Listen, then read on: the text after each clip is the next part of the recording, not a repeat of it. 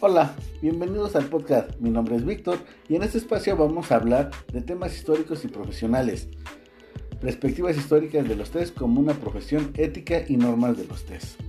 Para iniciar hablando de este tema, vamos a verificar que las raíces de las pruebas psicológicas y la evaluación pueden rastrearse hasta la Grecia y China antigua, aunque un método concreto científico para efectuar la medición de las diferencias individuales en cuanto a aptitudes y personalidad no se establecieron sino hasta fines del siglo XIX. Esto se realizó en Europa y Estados Unidos.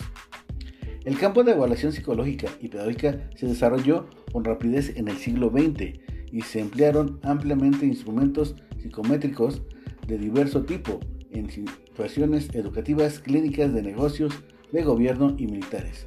Estos instrumentos se pueden calificar en varias formas, en las que vamos a poder encontrar estandarizados y no estandarizados, individuales o colectivos, de velocidad o de potencia, objetivos o no objetivos, variables o no variables, de lápiz o de papel de ejecución, cognitivos, afectivos y psicomotrices. Eh, vamos a hablar de lo que es la Tech Mental Mesturmer Yearbooks contribuye la fuente de información más amplia sobre las pruebas. En el test puedes encontrar una lista descriptiva bastante completa de pruebas, inventarios, escalas, listas de verificación y cuestionarios publicados. Las pruebas psicológicas y educativas se han convertido en un gran negocio durante la última década pero el desarrollo de este campo se ha visto acompañado de debates acerca de la validez y utilidad de pruebas sobre la preparación profesional de quienes la aplican e interpretan.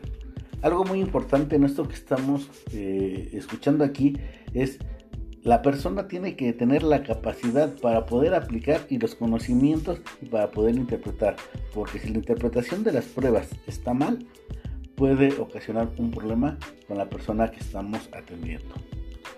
La información obtenida de la aplicación de test psicológicas debe mantenerse en confidencial y a salvo de algunas excepciones. Solo puede compartirse con otras personas después de haber obtenido el consentimiento por escrito del examinado o de sus tutores o asesores legales algo muy importante, siempre que hagamos una prueba no puedo agarrar y llevar las pruebas para estarlas presentando con otras personas.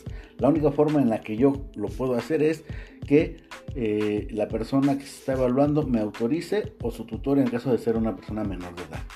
Con el fin de tener un mejor control de las primeras, evitar el uso inadecuado de pruebas, la American Lawyer Association y la American Education Association y otras instituciones han publicado estándares y códigos sobre las prácticas éticas y justas de la aplicación de pruebas.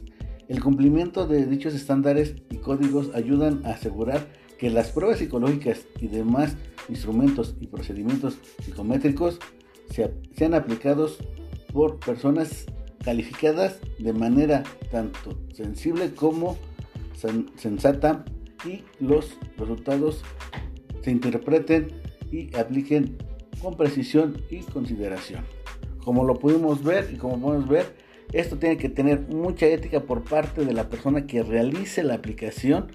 ¿Por qué? Porque no podemos tener la información de nuestro paciente eh, eh, mostrándola en algunas otras partes. Tenemos los que son los códigos, los estándares que nos permitirán eh, el ver qué es lo que no se puede hacer.